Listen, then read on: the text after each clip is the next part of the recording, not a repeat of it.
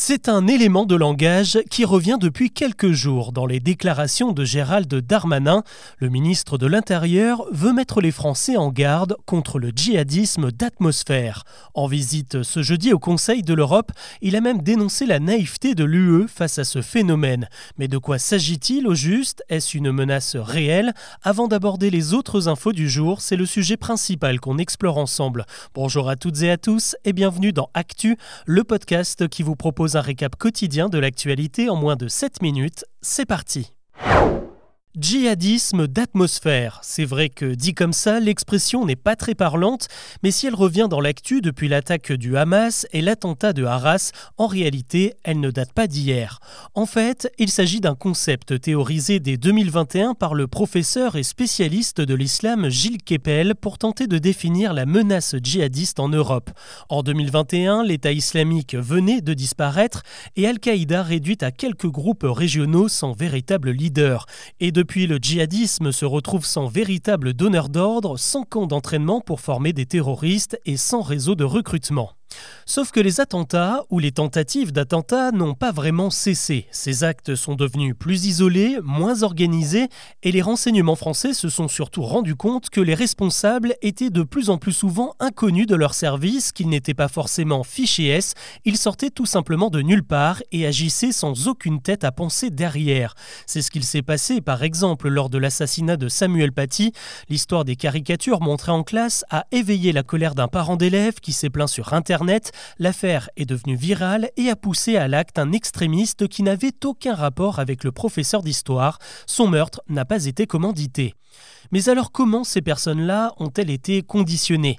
C'est là qu'intervient le djihadisme d'atmosphère, qui désigne le noyautage de la société par des musulmans radicaux qui ont infiltré des associations, des mosquées, des entreprises, des structures dédiées aux jeunes. On appelle également ça l'entrisme islamique, une méthode mise au point par la confrérie des frères musulmans en Égypte qui consiste à s'insérer dans les institutions populaires mais aussi l'administration pour répandre leurs idées et séparer la communauté musulmane citoyenne des principes républicains. On pousse à défier l'école, à ne plus aller voter et finalement à rejeter tout ce qui ne répond pas aux règles de l'islam. C'est aussi pour ça qu'on entend beaucoup parler de séparatisme en ce moment. Ce phénomène est clairement identifié au sommet de l'État. C'est d'ailleurs ce qui a motivé le vote d'une loi pour le respect des principes de la République en 2021 et c'est aussi quelque part ce qui rend aussi délicate la question du voile à l'école et la récente affaire des abayas car pour le gouvernement, faire entrer le religieux dans les institutions, c'est prendre le risque d'ouvrir la porte à une toute petite minorité radicale qui n'attend que ça. L'actu aujourd'hui, c'est aussi cette enquête de la Commission européenne ouverte concernant des cas de désinformation sur Facebook, Instagram et TikTok. Euh, L'Europe demande aux réseaux sociaux d'expliquer quels moyens ils mettent en place pour lutter contre les fake news qui sont diffusées dans le conflit entre le Hamas et Israël.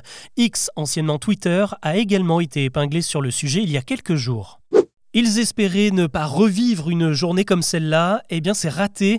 Après l'évacuation de six aéroports français mercredi pour de fausses menaces d'attentats, ce jeudi, de nouvelles alertes ont été lancées dans 14 aéroports, parmi lesquels 8 ont à nouveau évacué le personnel et les voyageurs. Une énorme pagaille qui a provoqué l'annulation de 130 vols et cumulé de nombreuses heures de retard sur les rares trajets maintenus.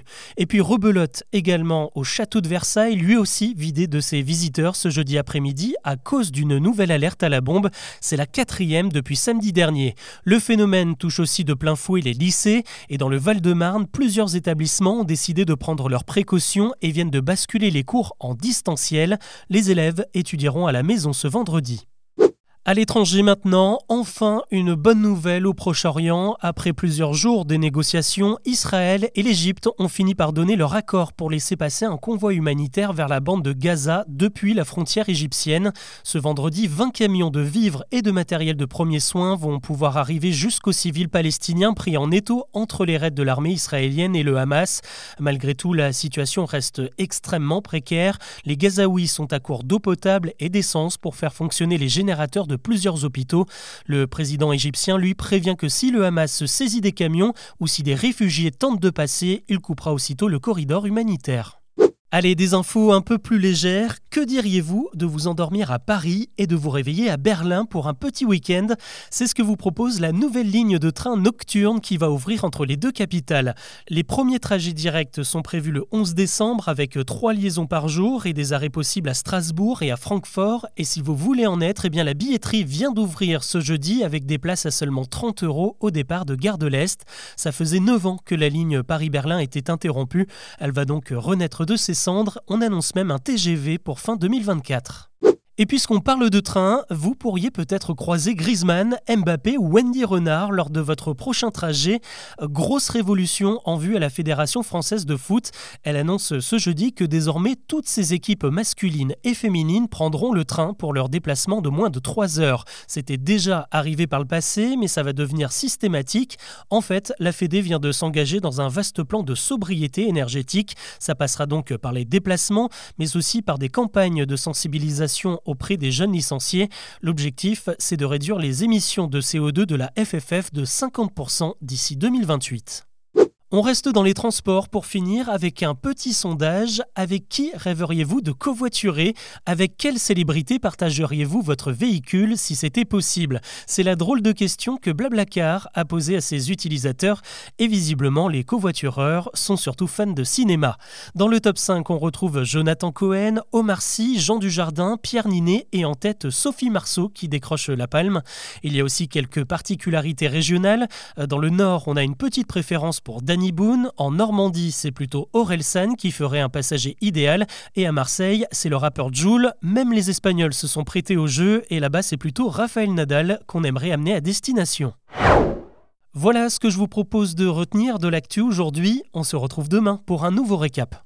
Bonjour, je suis désolé de vous déranger dans l'écoute de votre podcast. Je voulais simplement vous dire que si vous désirez savoir pourquoi il est interdit de prendre en photo la tour Eiffel la nuit, d'où vient la tradition de trinquer, pourquoi Einstein tire la langue sur sa célèbre photo, ou bien pourquoi le sphinx a le nez cassé, vous pouvez me rejoindre sur mon podcast Chose à savoir, culture générale. J'y publie tous les jours un épisode de deux minutes pour répondre clairement et directement à toutes ces questions essentielles. Chose à savoir, culture générale est disponible sur toutes les plateformes d'écoute.